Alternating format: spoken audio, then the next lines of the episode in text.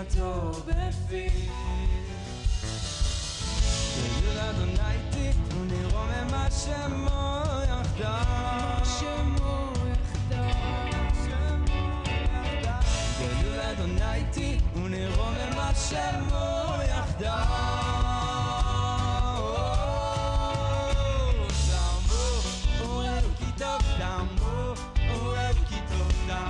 Quer saber mais notícias de Israel, notícias verdadeiras de Israel? Então convido você a ouvir o meu programa Voz de Israel, todos os domingos, das 10 às 11 e meia da noite, horário de Jerusalém. Na rádio Boas Notícias de Israel, procure Programa Voz de Israel no Facebook. Eu sou Raquel Rachevski Escapa. Aguardo você domingo. Impacto Profundo, pelo pastor Sadi Rachevski.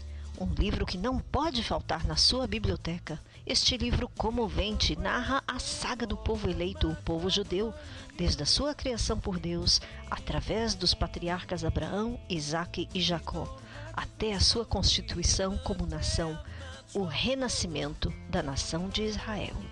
Impacto Profundo, pelo pastor Sadi Rachevski. Para mais detalhes, acesse impacto-profundo.iolasite.com. Você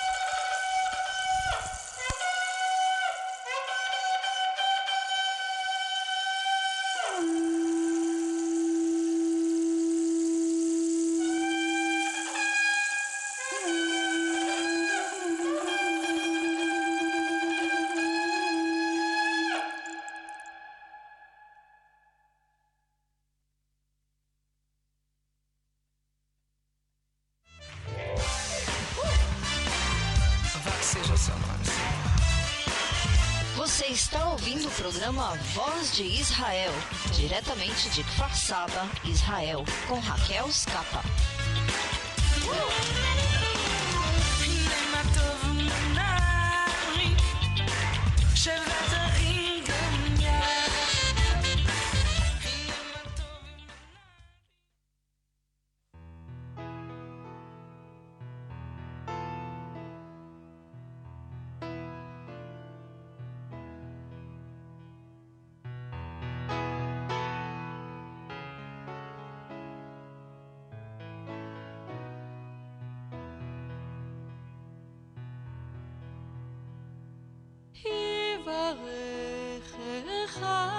אדוני וישמרך אדוני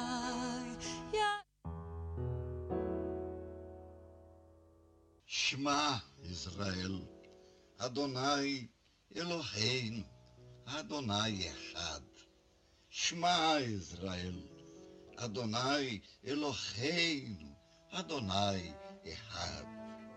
Ouve Israel, o Senhor Deus é um. Portanto, amarás o Senhor teu Deus com todo o teu coração, com toda a tua alma, com toda a tua força. Shema Israel, Adonai Eloheinu, Adonai Echad.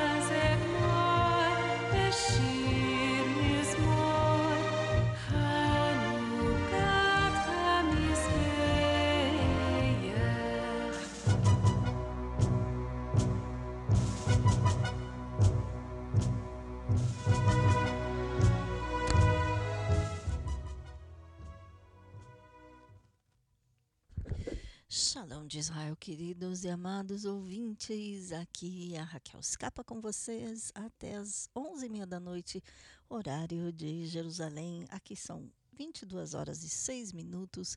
Hoje a última, acendemos a última vela, a oitava vela na Hanukkah, o nosso candelabro de nove braços da festa de Hanukkah, a festa das luzes, ou a festa da dedicação ou rededicação, como falamos semana passada. Então, bem-vindos aqui ao programa para quem está ouvindo pela primeira vez, todos os domingos. Estamos aqui ao vivo neste horário, das 10 às 11h30 da noite, horário de Jerusalém. Convido você a entrar em contato conosco durante todo o programa. A partir de agora, o nosso WhatsApp é 972 54 721 7091. E o nosso eh, e-mail é programa voz de Israel, arroba gmail.com, programa voz de Israel, arroba gmail.com. No Facebook é programa Voz de Israel, no Instagram é Voz de Israel, então é só procurar e você vai achar. Novamente o WhatsApp 972 54 721 7091. Daqui a pouquinho estará conosco o nosso repórter esportivo, Ronaldo Gabay, com as últimas notícias dos esportes em Israel. E eh, hoje muitas notícias, inclusive todos os detalhes sobre o ataque terrorista em Jerusalém, eh, a polêmica que gerou a, a reação dos policiais, eh, novo embaixador dos Estados Unidos recebido em Israel, tudo isso e muito mais daqui a pouquinho no programa. Eu sou Raquel Escapa e você está convidado a ouvir e reagir. Música e já continuamos.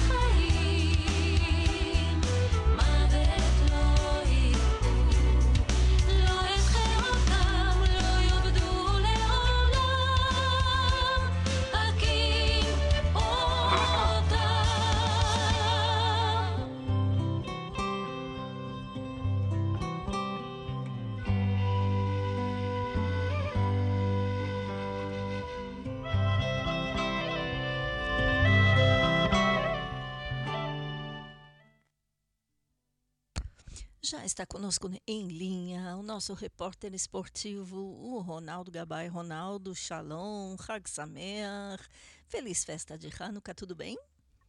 Tudo ótimo para cada um de vocês, respectivas famílias. Também Hag Sameach, ótima noite Raquel e ótima noite a todos. E só para começar, mais uma vez agradeço a oportunidade de estar junto com você no teu programa, Raquel. É um prazer para nós também realmente ter notícias que não têm a ver com ataques terroristas e outras coisas, mas sim esportes, que é um quadro muito importante aqui no Voz de Israel. Então, vamos lá. O microfone Ótimo. é seu. E hoje tem notícias bem legais, tá? Vamos começar com o futebol. Na Argentina, na noite da consagração como campeão da Liga Argentina, o River Plate pousou com uma bandeira homenageando a festa de Hanukkah.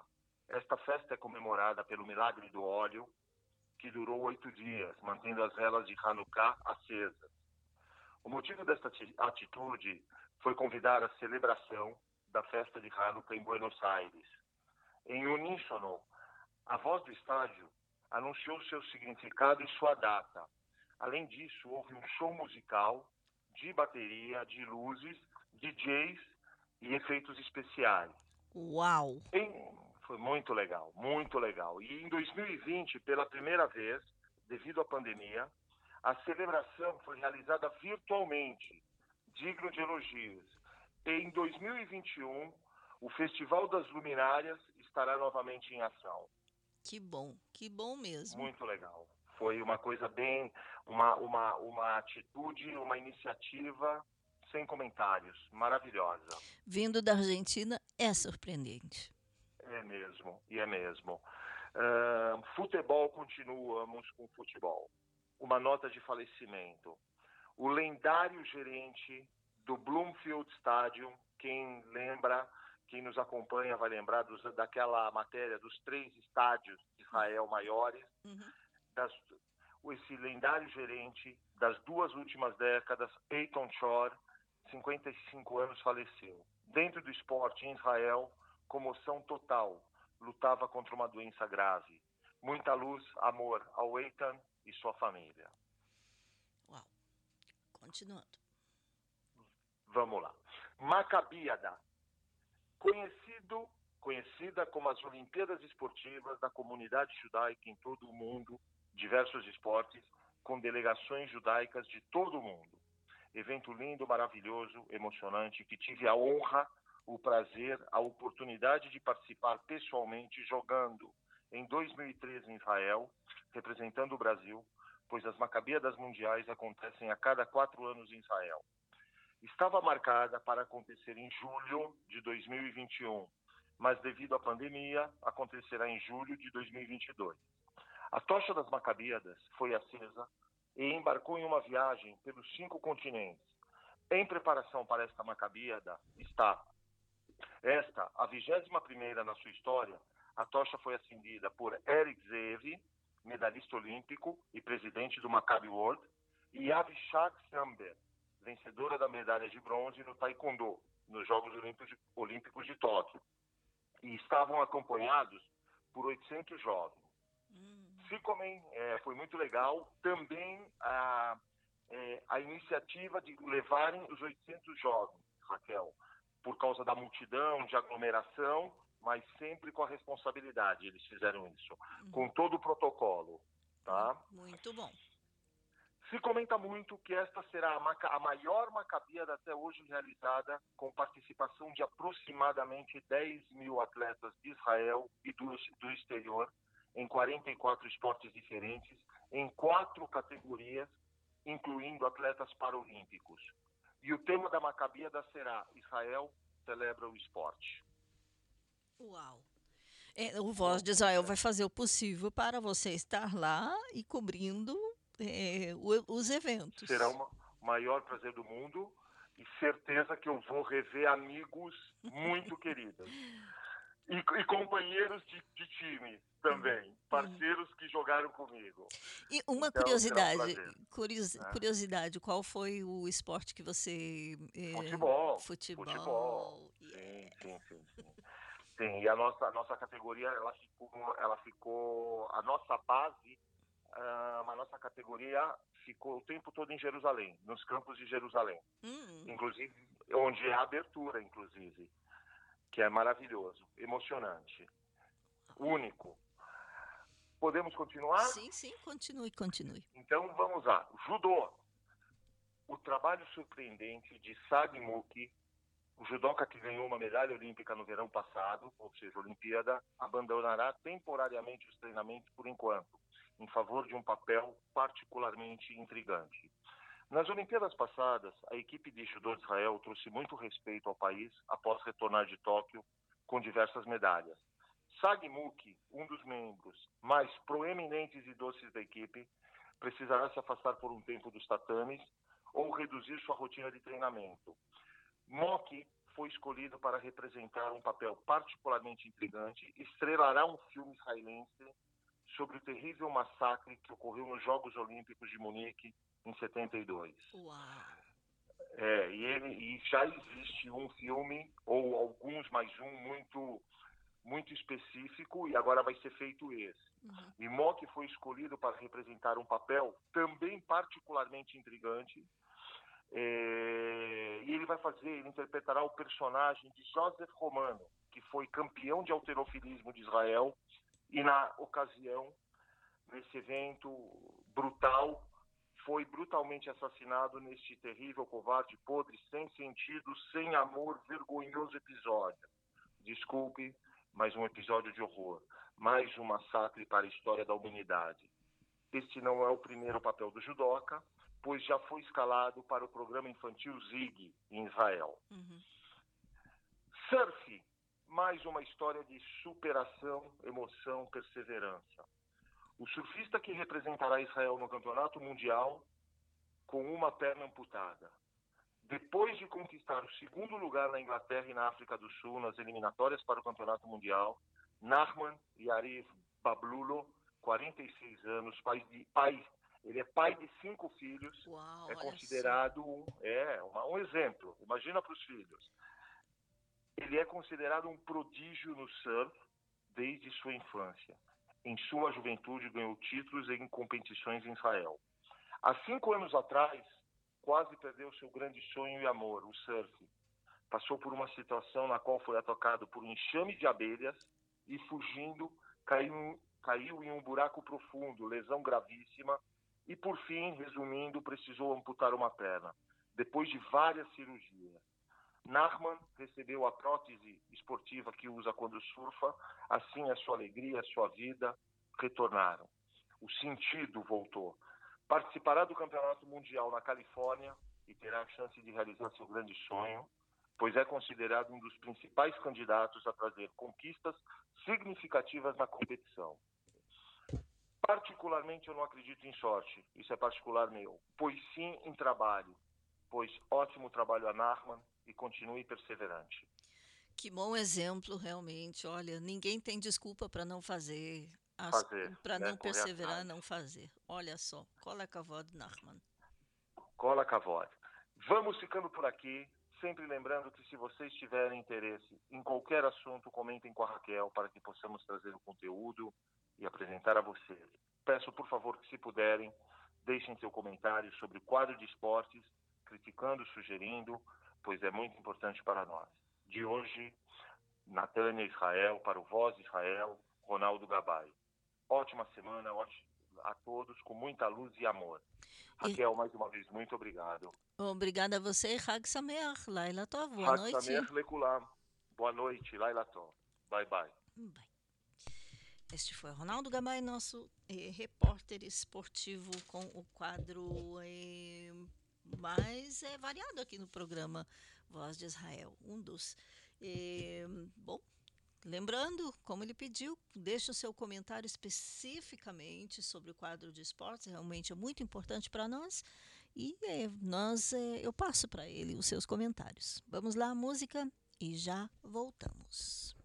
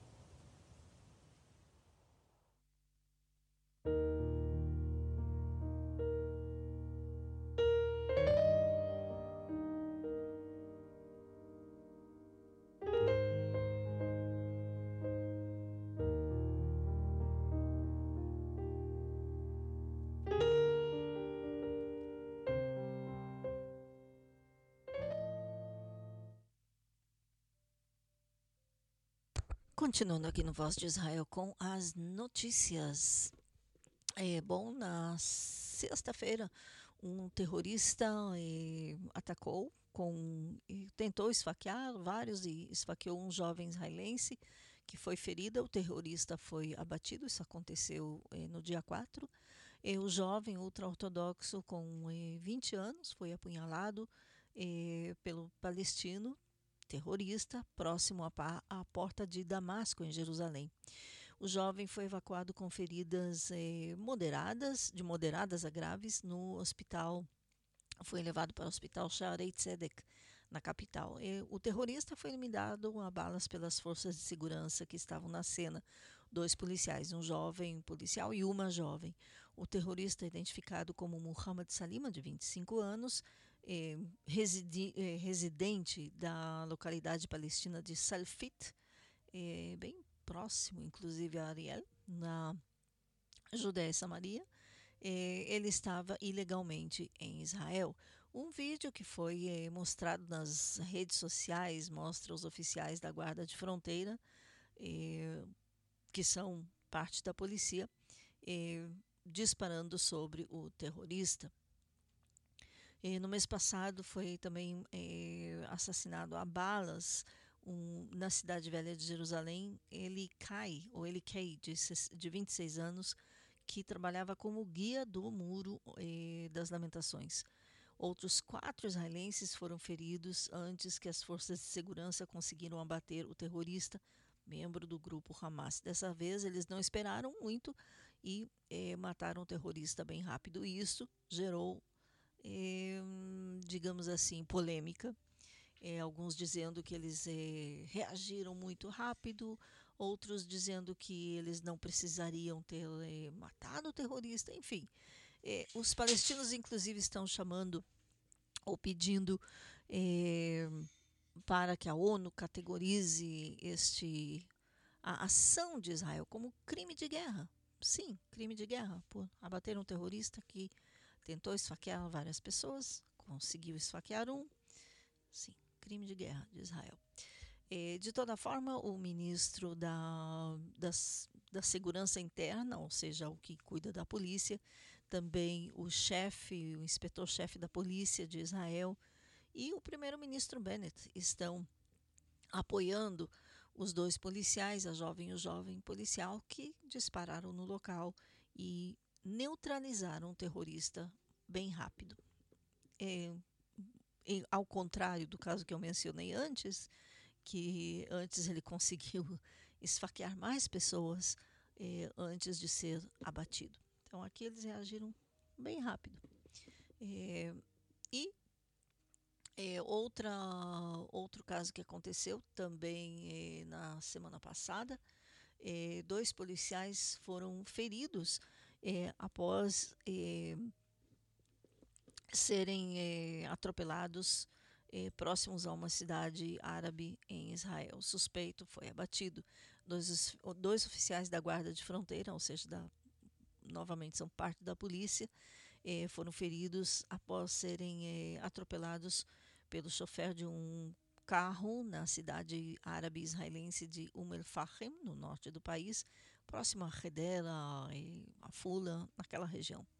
Os, ofici os oficiais responderam a um ataque abrindo fogo eh, e eliminando um dos eh, dois ocupantes do eh, veículo.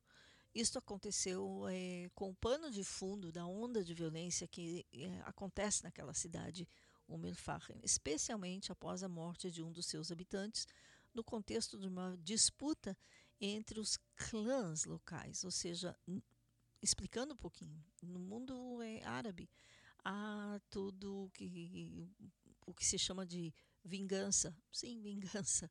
É, se uma pessoa de uma família, de um clã, e inclusive nessas cidades, a maioria dessas cidades árabes são é, às vezes compostas por duas ou três famílias grandes. É, e se acontece uma coisa, se alguém é ferido ou morto por, pelo membro de outra família, a outra família é, vai e devolve, ou seja, faz o mesmo ou se vinga de várias formas. E com esse pano de fundo eh, a violência naquela cidade tem realmente eh, aumentado. Então, a polícia de Israel anunciou que um dos seus eh, agentes, eh, que, que estava enviando forças para tentar conter conter a onda de violência na, no local. E, é claro, eles, eh, os membros das duas famílias, não sabemos ainda qual, eh, atropelaram eh, os dois policiais. A, da polícia foi anunciado que um dos agentes está com ferimentos leves, outro eh, com ferimentos moderados. Eh, fatores médicos confirmaram a morte de um dos suspeitos, um jovem de aproximadamente 20 anos. O segundo suspeito foi ferido com eh, ferimentos leves e eh, detido no local, ou seja, ferido leve e foi levado à prisão. Fontes locais identificaram eh, o eh, falecido como Fathi Jaber, que é membro de uma das grandes famílias de Umer Fahim.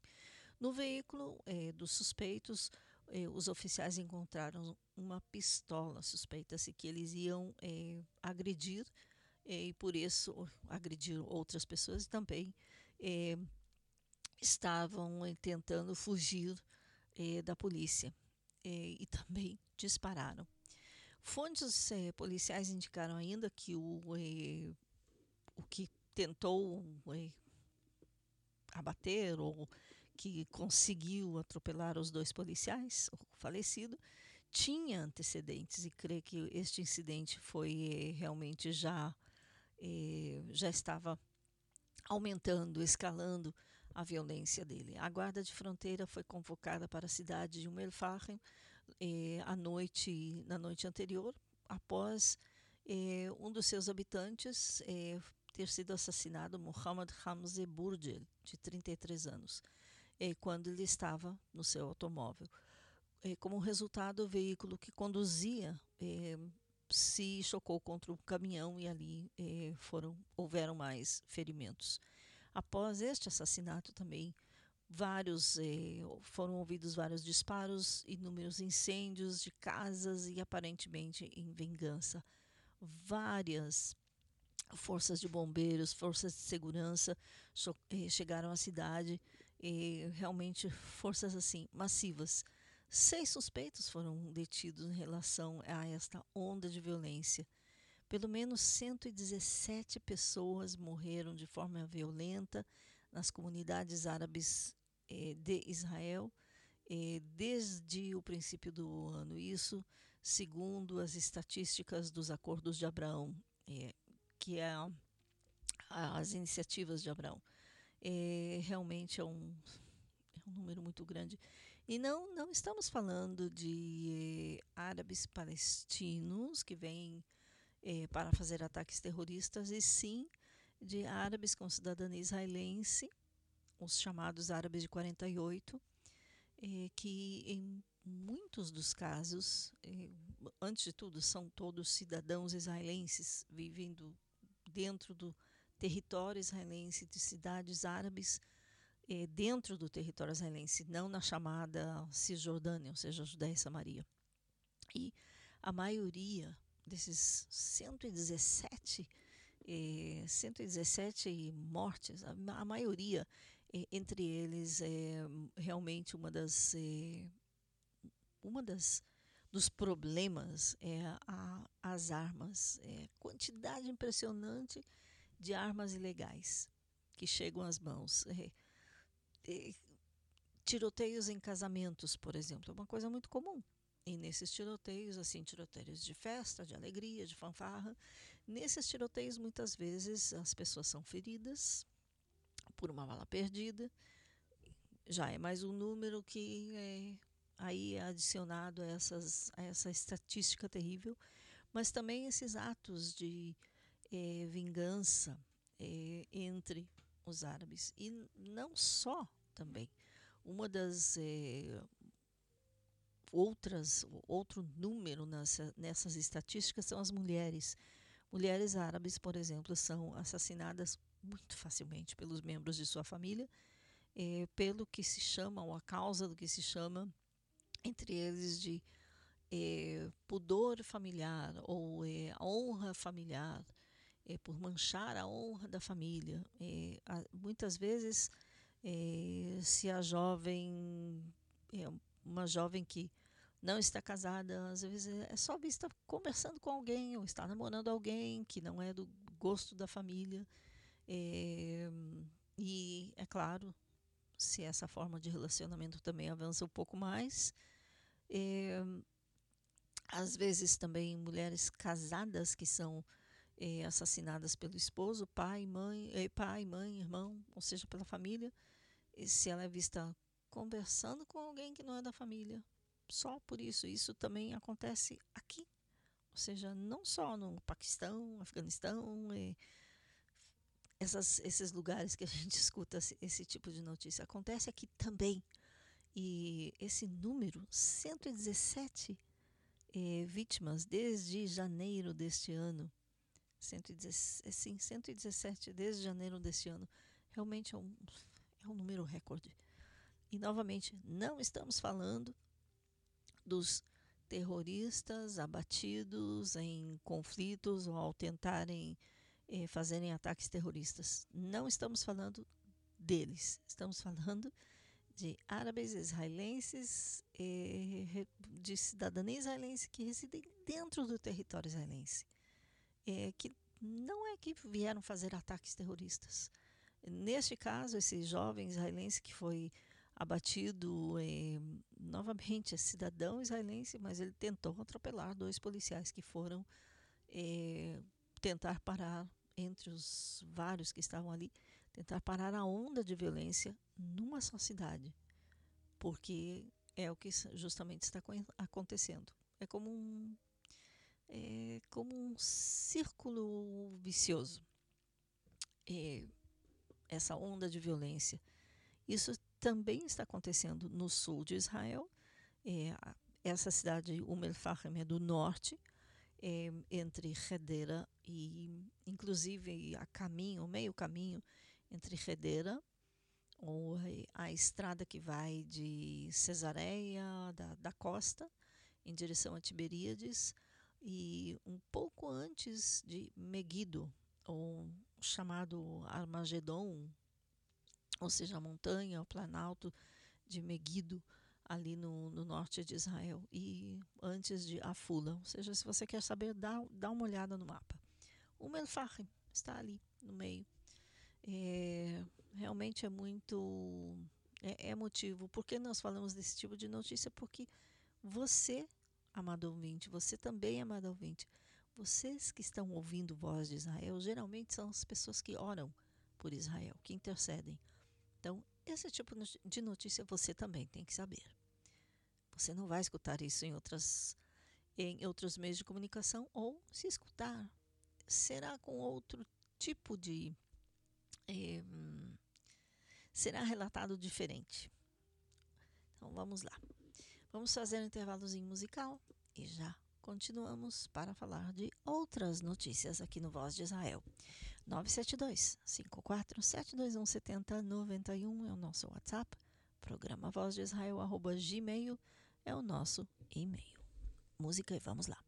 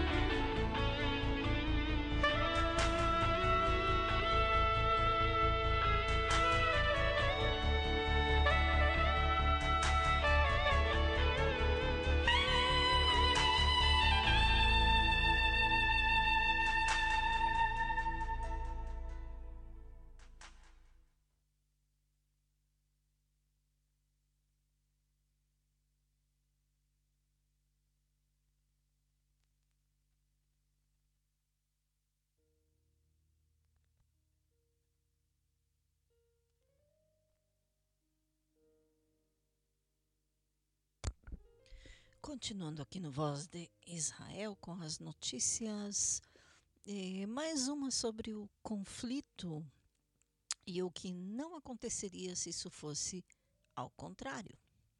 Na semana passada, dois israelenses foram atacados ao entrarem por engano no centro da cidade de Ramallah, na autoridade palestina. Eh, forças da segurança da autoridade palestina resgataram e os transferiram. eh, eles foram atacados, não foram feridos, ainda bem. Foram levados ilesos até o ponto das forças de defesa de Israel.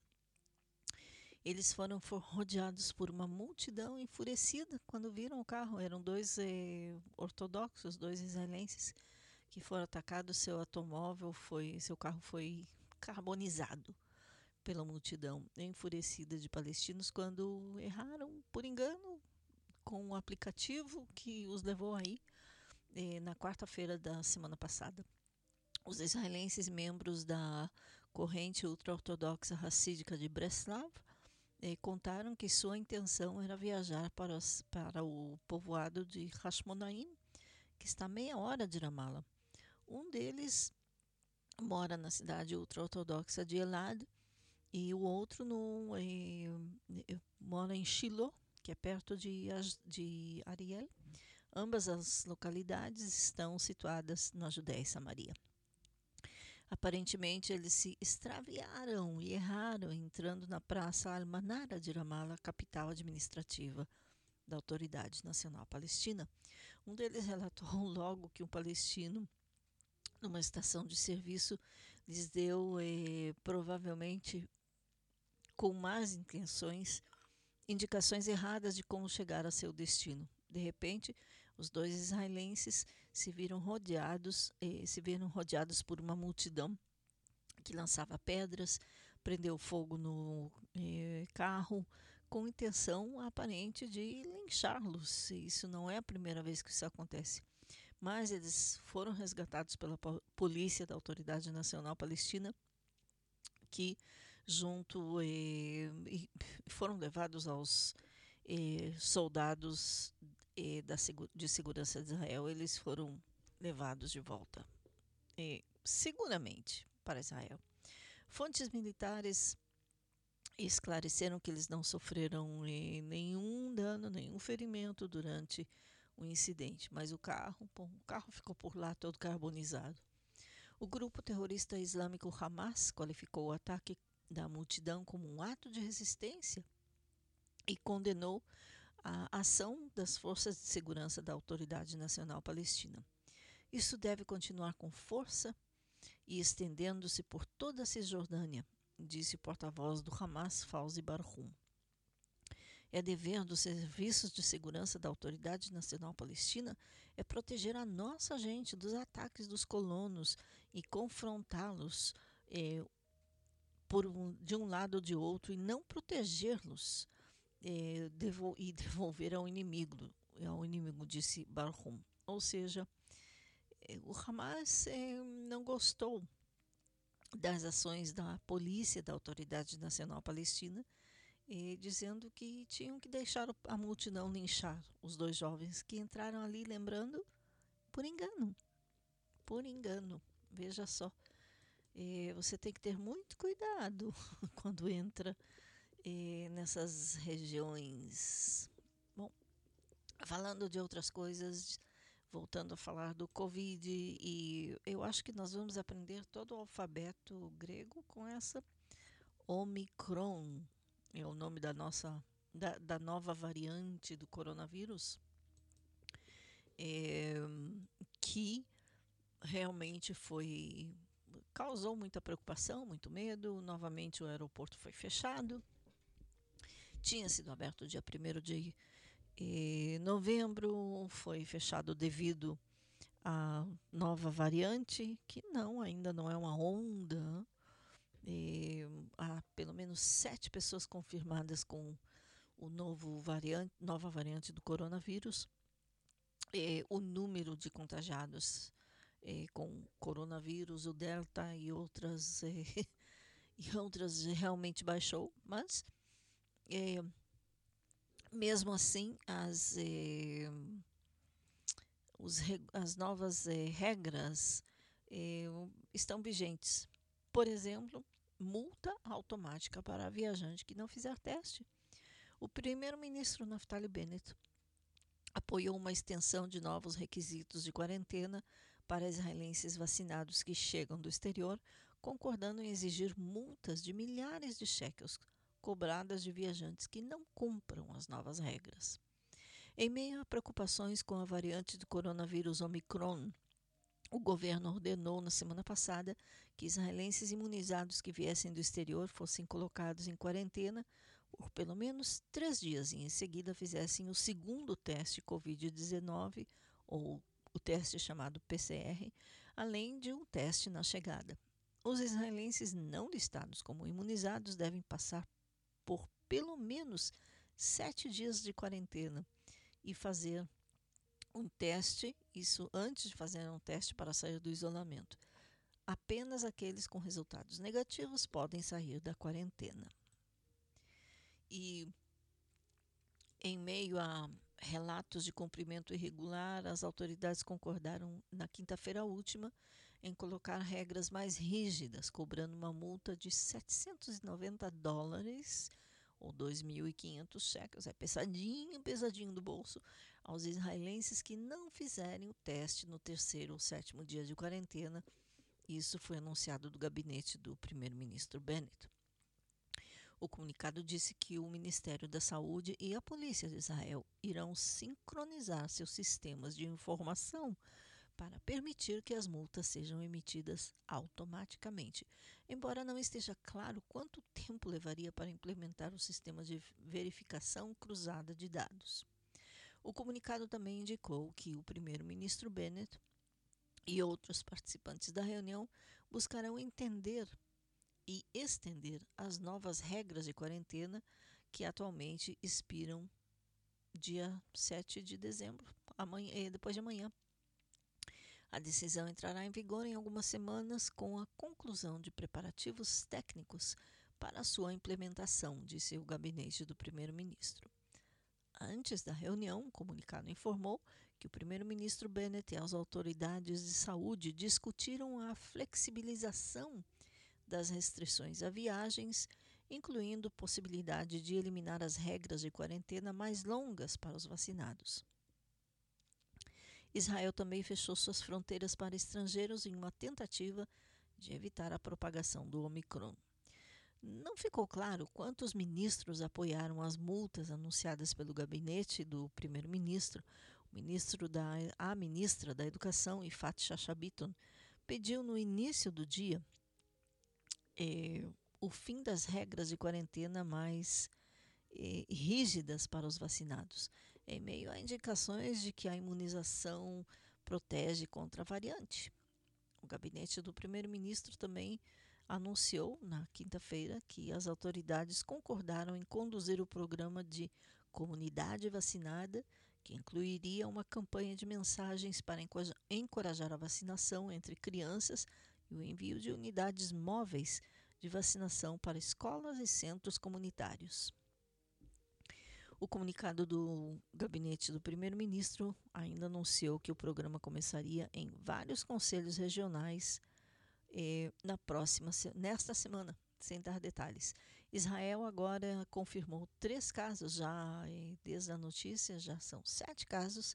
Está examinando algumas dezenas de infecções suspeitas de serem causadas pela cepa mutante do coronavírus, a Omicron, que a Organização Mundial da Saúde classificou como uma variante preocupante após a sua detecção inicial na África do Sul no mês passado. Na quinta-feira última, eh, o ministro eh, da Saúde, eh, Horowitz, e o primeiro-ministro Bennett anunciaram que o governo não iria estender um programa de vigilância polêmico através do rastreamento de telefone de pessoas que tiveram contato com portadores do vírus.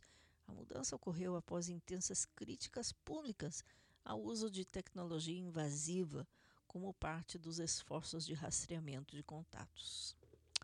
E sim, é, explicando um pouquinho, é, Israel tinha a intenção é, de usar rastreamento tecnológico é, pelo celular para portadores do Omicron. O governo de Israel suspendeu, a partir da semana passada, a vigilância dos eh, contagiados da, dessa variante Omicron por parte do serviço de inteligência.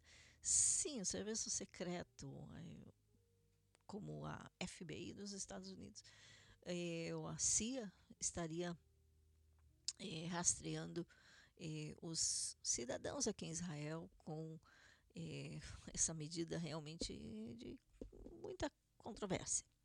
Aplicada também durante, e polêmica, aplicada também durante o início da pandemia. Foi restabelecida com a aparição da última variante, permitindo rastrear as, a localização dos portadores do vírus, telefone através do telefone celular, telefones eh, próximos, também para determinar os contatos. Eh, nós colocamos um fim a esta medida porque, ademais de proteger a saúde, devemos proteger a privacidade e os direitos humanos, inclusive em tempos de emergência, declarou o ministro da Saúde, Nitzan Horowitz. E, mesmo assim, o governo advertiu que a possível reintrodução desse tipo de vigilância em caso de um aumento de morbidade no país eh, pode voltar. Como em usos anteriores, grupos de direitos humanos se opuseram a esta medida que eles consideram antidemocrática por violar direitos civis e a liberdade dos cidadãos. O Ministério da Saúde confirmou à noite eh, os casos, como já falei, sete casos. Eh, isso, eh, novamente, Omicron vindo da África do Sul. bom, multas, etc. É, de toda forma, de toda forma, o, o que foi também o que acontece aqui também é, as, é a vacinação das crianças. Não são muitas as famílias, ou melhor dito, há um crescente número de famílias que está contra a vacinação das crianças, eh, tentando, eh, na verdade, esperar ou declarando que querem esperar ver eh, detalhes, ver se realmente é eficaz, etc, etc. Eh, e por outro lado, o governo quer enviar as eh, vacinas às escolas, o que realmente muitas famílias, inclusive até mesmo a ministra da Educação. Eh, e, e uma das eh, preocupações são as sequelas por causa da vacina em crianças, ou eh, se realmente acontece, ou sequelas de, do coronavírus em crianças, qual é o pior? E no princípio da pandemia foi dito que as crianças, eh, pelo menos até 12 anos, não são contagiadas, não podem ser contagiadas. Mesmo assim, eh, aqui estão fazendo muita pressão com relação à vacina. E o Ministério da Saúde não, não encontrou sequelas graves em crianças de entre 5 e 11 anos eh, após a vacinação. Eh, dez dias após a vacinação, a campanha de vacinação de meninos e meninas entre 5 e 10 anos, 5 e 11 anos, Israel não alertou, não falou sobre efeitos secundários eh, graves. Isto segundo o jornal israelense Ynet, a vacina Pfizer infantil não prejudicou a saúde de nenhum paciente eh, sob super, supervisão do Ministério da Saúde. Um total de 60 mil crianças já foram vacinadas em Israel, nenhum deles tem sequelas graves. De todas as maneiras, eh, do governo israelense foi anunciado que teriam mais eh, precisão, mais eh, informações precisas nos próximos dias. O chefe da saúde pública da, do seguro de saúde Meuredet, Ronnie Farber, afirmou que a maioria das crianças que foram vacinadas com a primeira dose não tiveram nenhum efeito secundário. E também disseram que eh, só dores leves no braço não são motivo para informar as autoridades. E adicionou: também eh, houveram alguns casos isolados de febre moderada, o que nós, os adultos, também tivemos.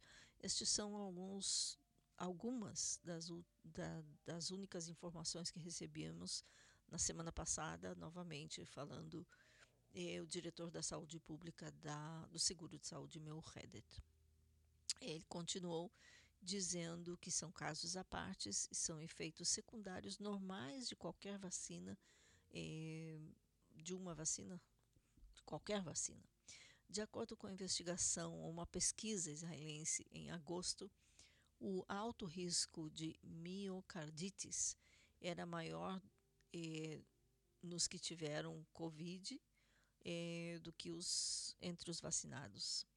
Por sua parte, as injeções eh, se estão realmente colocando um ritmo mais elevado do que pensado, mesmo que não seja obrigatório é, para crianças de menos de 11 anos. Mas não é aconselhável, mas é, não é obrigatório, mas é aconselhável, segundo é, Rony Farber.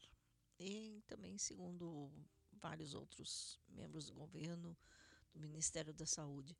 De toda forma, o que temos visto é realmente uma pressão eh, com relação à vacinação das crianças. Por outro lado, muitos ainda estão contra a vacinação das crianças. Até aqui o Covid-19. Falando de outras notícias, um medicamento inovador contra, isso aqui realmente é muito interessante, contra o mal de Alzheimer. Uma empresa biofarmacêutica israelense está prestes a iniciar testes clínicos de um novo medicamento considerado um possível tratamento inovador para Alzheimer.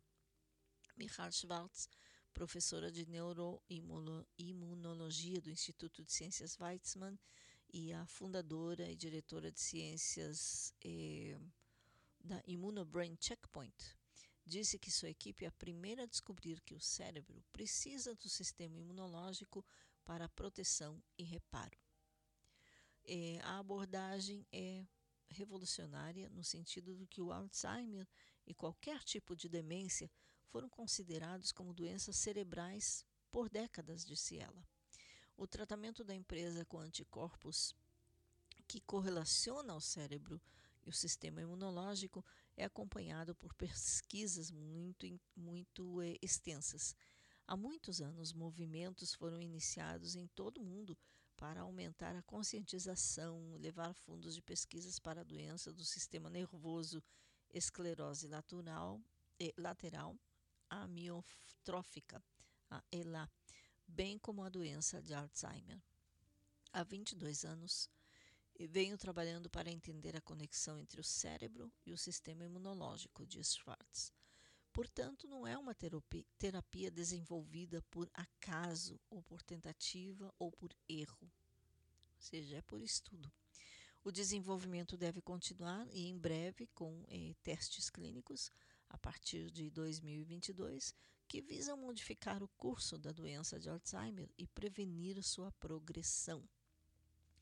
Os testes serão realizados em oito centros diferentes, dois em Amsterdã, a capital da Holanda, dois no Reino Unido e quatro em Israel. O Alzheimer afeta cerca de 50 milhões de pessoas em todo o mundo, 5 milhões apenas nos Estados Unidos e cerca de 150 mil em Israel. Eu posso falar de pelo menos dois casos que eu conheço no Brasil. Nossa ciência tem sido muito influente. Eu sei que no Brasil tem muito mais que os dois casos que eu conheço. Nossa ciência tem sido muito influente em todo o mundo, disse Michal Schwartz, acrescentando que espera permitir que os pacientes continuem a vida sem maiores perdas de capacidade eh, cognitiva. Sua, sua pesquisa lançou a base para muitos estudos ao redor do mundo que nunca haviam sido considerados antes. Muito, muito interessante, boa, importante notícia aqui sobre eh, investimento no Alzheimer, ou seja, no estudo para a cura do Alzheimer. Falando de outras coisas, eh, um pouquinho de sim, falando sobre eh, onde está mão de obra israelense. Israel tem falta de que de mão de obra de serviços gerais. Israel está enfrentando uma grave escassez de trabalhadores em empregos braçais, como limpeza, serviços gerais, de acordo com as organizações de emprego no país. Em breve ficaremos sem trabalhadores, disse um representante de empresas terceirizadas que fornecem serviços de limpeza para um hospital. O governo não permite que os palestinos entrem no país para trabalhar e não podemos trazer trabalhadores do exterior enquanto os israelenses se recusarem a fazer esse tipo de trabalho, disse ele. Um relatório emitido pela empresa de contabilidade Sommer Haikin revelou que existem mais de 42 mil vagas em serviços de limpeza que não podem ser preenchidas. Não são, não é limpeza de casa, é, são os serviços de limpeza, por exemplo, para hospitais, escritórios, etc. O relatório é baseado em dados fornecidos por empregadores e pelo Escritório Central de Estatísticas, bem como publicações governamentais. A escassez está projetada para aumentar para 120 mil nos próximos 20 anos. Os faxineiros contratados por empresas terceirizadas costumam atuar na maioria dos locais estratégicos da administração, como ministérios, hospitais, centros de atendimento a idosos, prefeituras, entre outros. Nos hospitais, ah, e escolas também. Nos hospitais, os funcionários de serviços gerais trabalham três turnos por dia e são responsáveis, entre outras coisas, pelas condições de esterilização nas salas de cirurgia e pela higiene geral das instalações. A menos que uma solução para a escassez seja encontrada, muitos setores podem ser afetados e trabalhadores sem documentos que entraram ilegalmente no país podem ser contratados em condições eh, adversas. O relatório delineia possíveis soluções, incluindo um aumento no número de palestinos autorizados a trabalhar em Israel, um aumento nos vistos de trabalho para estrangeiros e bônus monetários especiais para israelenses que concluam o serviço militar e escolham trabalhar em serviços gerais por um determinado período de tempo.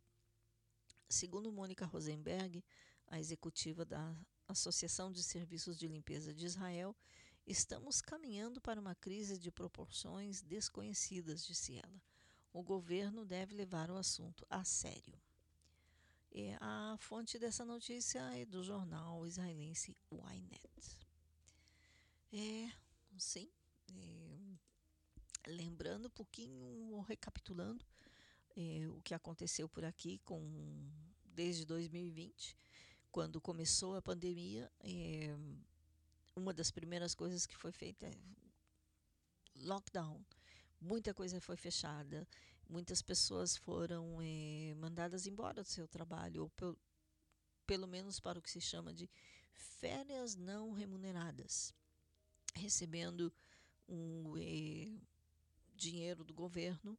É, muitos locais não precisavam mais serviço de limpeza, e agora também com, com a pandemia, então trabalhadores estrangeiros já não podem entrar no país, ou seja, os que eh, sempre entravam, por exemplo, da Tailândia, da Índia, eh, etc.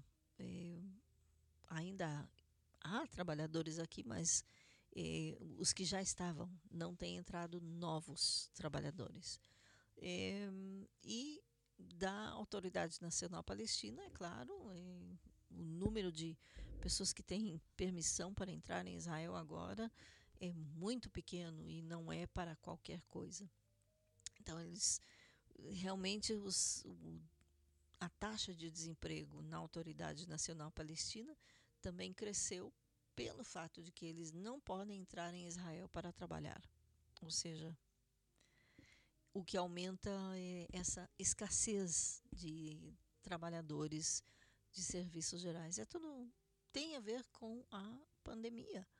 É, os é, lockdowns, os, as quarentenas é, e, e, tudo, tudo está ligado. Agora que haviam começado a abrir as fronteiras, é, dar um pouquinho mais de cotas de permissão ou de vistos de trabalho aos palestinos, autorizações para os palestinos, agora novamente voltaram a fechar a, as fronteiras. Então, novamente, essa escassez continua.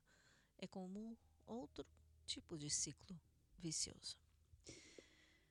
É, não vou fazer intervalo musical, vou passar a próxima notícia é, falando um pouquinho. Sim, sim, vamos ter notícias boas também daqui a pouquinho. Bélgica vai rotular produtos israelenses. O que significa? A Bélgica decidiu começar a rotular produtos israelenses vindos da Judéia, Samaria, Jerusalém, das colinas do Golã, marcando-os para boicote. O vice-ministro do exterior de Israel, Idan Roll, cancelou suas reuniões em Bruxelas em protesto. O Ministério do Exterior de Israel emitiu um comunicado na quarta-feira passada condenando a decisão anti-Israel do governo belga. A decisão de rotulagem dos produtos prejudica igualmente israelenses e palestinos e é inconsistente com a política do governo israelense focada em melhorar a vida dos palestinos e fortalecer a autoridade palestina e seu povo a melhorar as relações de Israel com outros países europeus disse o comunicado. Árabes empregados por essas empresas israelenses na Judéia e Samaria correm o risco de perderem seus empregos como resultado da mudança da União Europeia se as fábricas israelenses que operam na área forem forçadas a se mudar como resultado da pressão financeira gerada pela rotulagem e pelos subsequentes boicotes.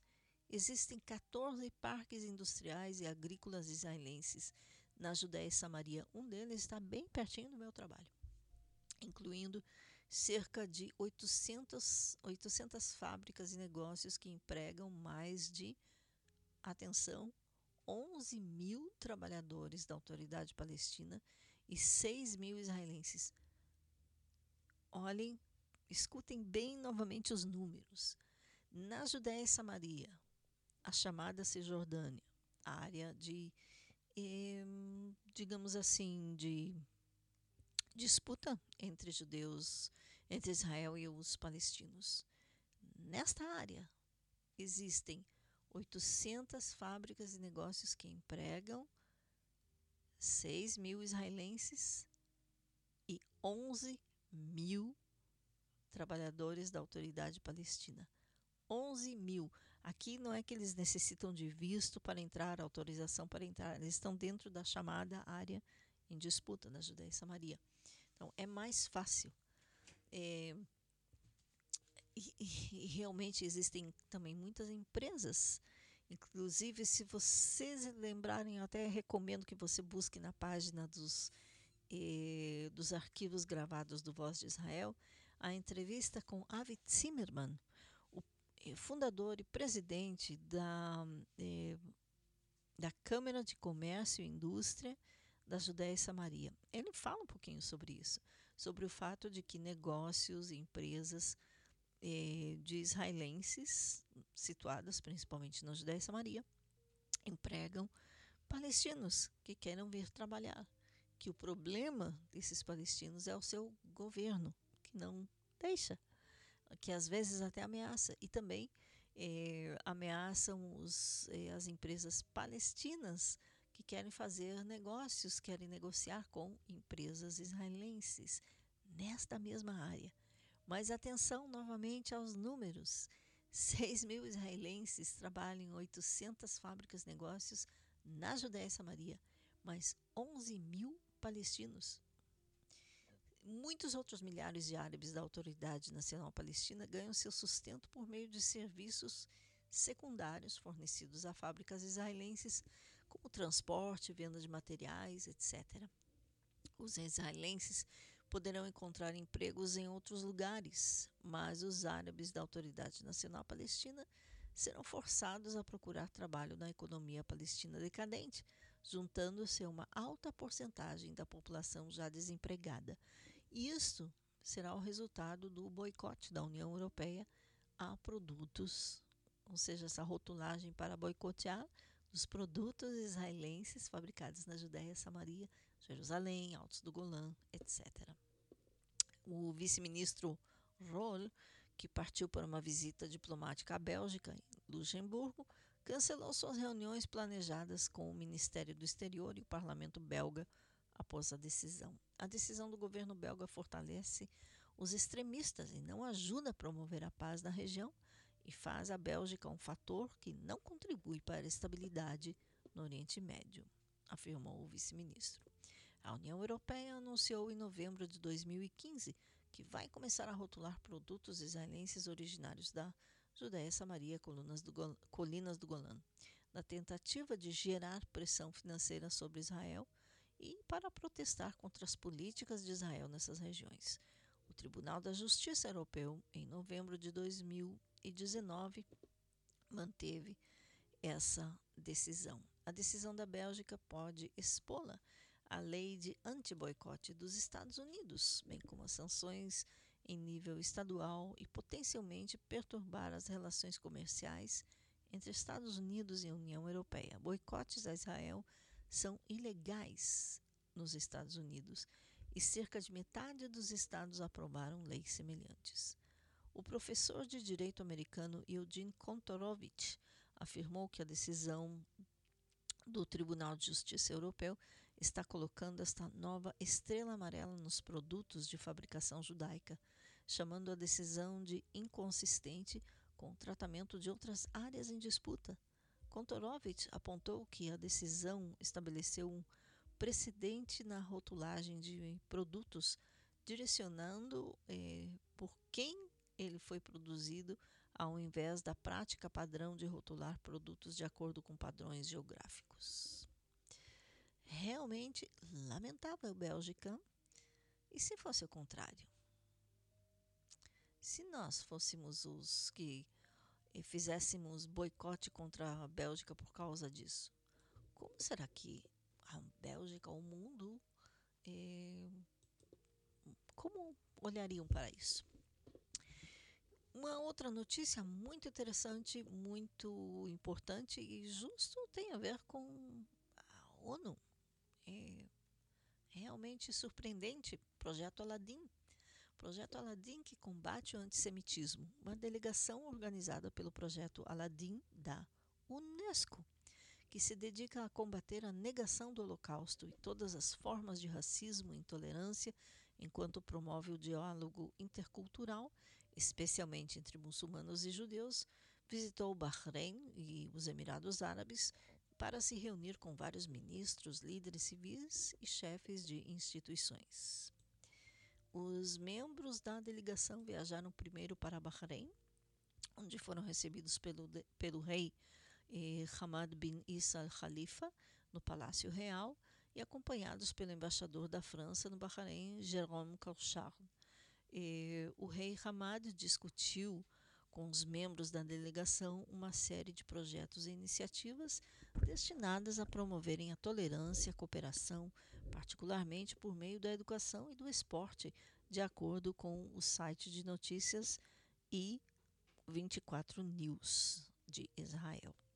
O rei também deu seu apoio às parcerias planejadas entre o projeto Aladim e várias instituições de Bahrein para perseguir os mesmos eh, objetivos, incluindo com o rei Hamad Global, ou King Hamad Global Center for Peaceful Coexistence.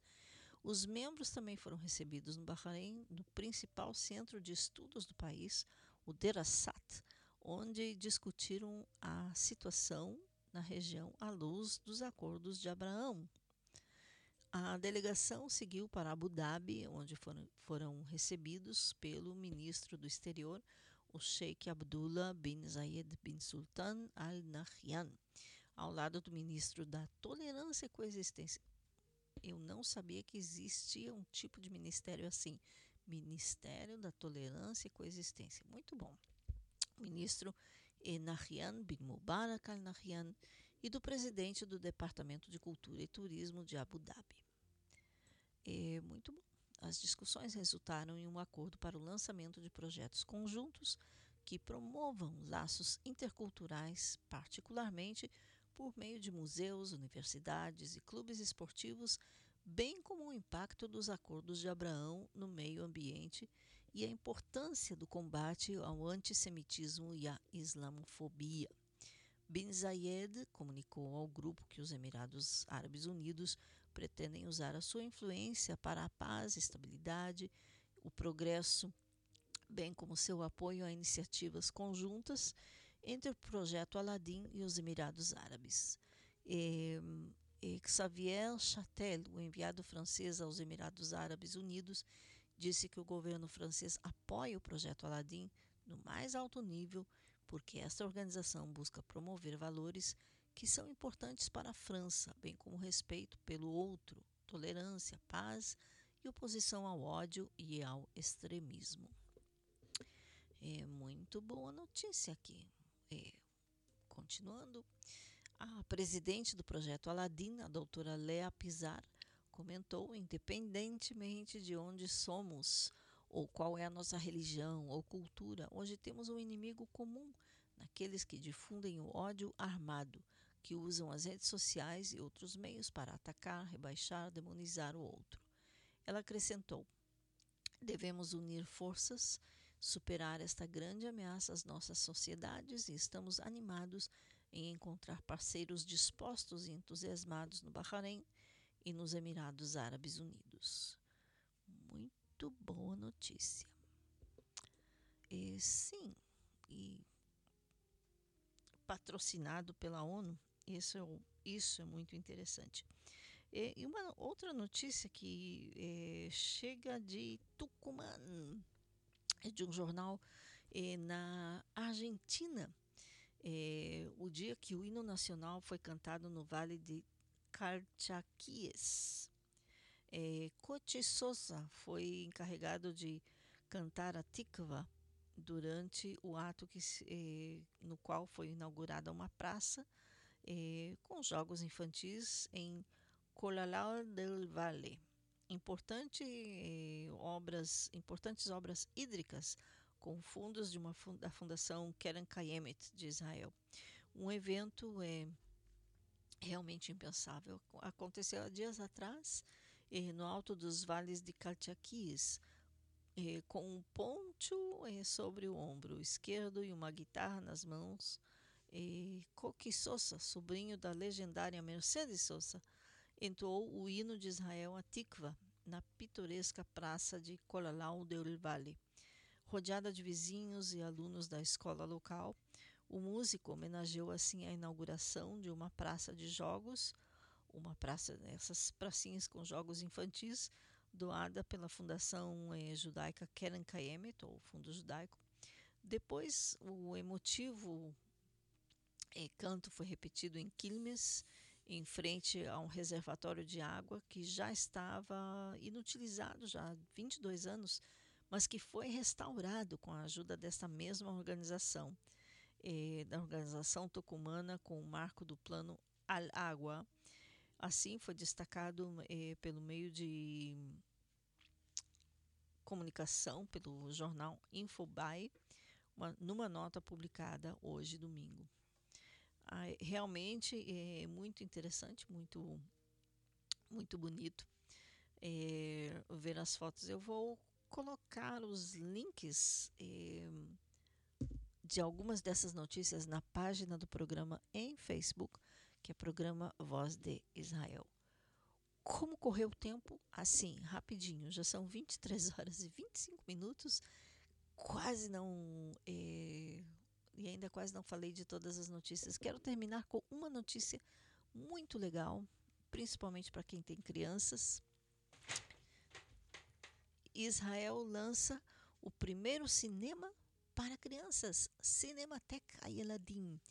A Cinemateca Infantil, primeiro cinema em Israel, especialmente para crianças, foi lançada na semana passada eh, pela Mediatek de Holon e pela Prefeitura de Holon e será aberto ao público eh, já no início deste mês de dezembro. Ou quem sabe já está aberto aqui para Hanukkah. A Cinemateca Infantil oferecerá uma experiência única de visualização de filmes para crianças e toda a família, que incluirá filmes clássicos e contemporâneos, internacionais de diferentes países que não são exibidos em cinemas comerciais, filmes mudos acompanhados de música ao vivo, bem como novos filmes em exibições. É realmente uma nova muito uma forma assim inovativa de mostrar filmes para as, as crianças, inovativo porque eles nunca viram o cinema mudo com música ao vivo como era é, o cinema mudo. Além disso, haverão é, projeções especiais, haverá projeções especiais sobre diversos temas, com clipes de filmes editados e adaptados especialmente para crianças. As exibições de filmes serão acompanhadas por uma variedade de atividades de enriquecimento cinematográfico, que incluem um festival internacional de cinema para crianças, oficinas de dublagem, oficina de animação, oficina de efeitos especiais, de maquiagem e muito mais. Maquiagem para filmes, sim. As crianças e seus pais podem relaxar nos sofás coloridos especialmente pensados para a família ou com os amigos e assistir filmes de telão. Telão com projeção e sistema de som de última geração. Os ingressos não serão muito caros, serão entre 25 e 32 shekels e há vários pacotes. A Cinemateca Infantil está localizada dentro do complexo da Mediatek em Rolon. É um complexo acessível de fácil acesso, com amplo estacionamento. O novo salão, com 100 lugares, foi projetado pelo arquiteto Shaul Kenner, especialista em projetar centros centros de entretenimento e cinemas. A Cinemateca Infantil será uma parte fundamental da Medi Meditatec, um complexo cultural multidisciplinar em Rolon que se juntará às instituições culturais que já atuam nele, como a Cinemateca de Roulon, o Teatro da Mediateca para Crianças e Jovens e o Museu de Design de Roulon, Museu Israelense de Desenhos em Quadrinhos, e o Centro de Arte Digital e também a Biblioteca e a Rede de Conhecimento. Entre os primeiros programas eh, estará a homenagem aos filmes da Disney, incluindo o original dos clássicos eh, Branca de Neve, Os Sete Anões, Cinderela, entre outros. Olha que legal! Cinemateca para crianças. Bom, com uma notícia assim, é muito bom terminar o programa por hoje, depois de todas as outras coisas que ouvimos aqui. Eh, quero agradecer ao Ronaldo Gabay, nosso repórter esportivo, e a todos vocês que estiveram aí na escuta.